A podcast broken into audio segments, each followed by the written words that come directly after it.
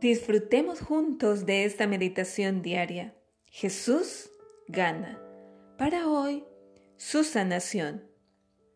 Él mismo tomó nuestras enfermedades y llevó nuestras dolencias. Mateo 8:17. Tuve el inmenso privilegio de visitar la sinagoga de Capernaum. Mientras estaba allí, mientras filmábamos un video para nuestro ministerio, me abrumaba el pensamiento de que estaba caminando por donde Jesús había caminado. Después de salir de la sinagoga, nuestro guía nos llevó a un sitio excavado que se cree que fue la casa de Pedro. Una vez más, fue como si la Biblia cobrara vida ante mis ojos, mientras imaginaba a Jesús entrando en la casa de Pedro y curando a su suegra. Este evento es el tercer milagro de curación en este capítulo, después de la limpieza del leproso y la curación del sirviente del centurión. Cuando Jesús entró en la casa de Pedro, vio a su suegra enferma en cama con fiebre. Entonces le tocó la mano y la fiebre desapareció. Ella se levantó y le atendió.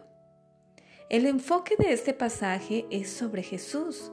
Vio, tocó, echó fuera los espíritus y sanó a todos los enfermos.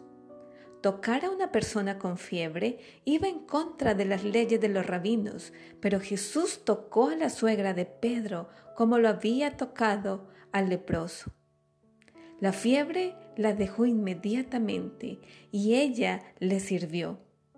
Un versículo resumen retrata la inclusividad del ministerio de curación de Jesús, ya que expulsaba a los demonios con una palabra, de la misma manera que había curado al sirviente del centurión y sanaba a todos los enfermos.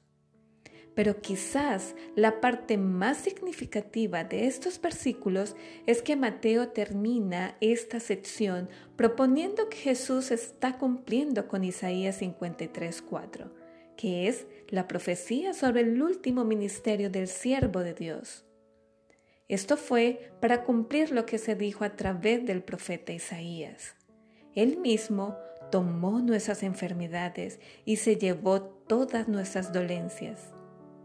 En Isaías, esta frase precede al versículo que explica que Jesús no solo pagó el precio de nuestras transgresiones e iniquidades, sino que también compró el derecho a bendecirnos con su paz y su curación.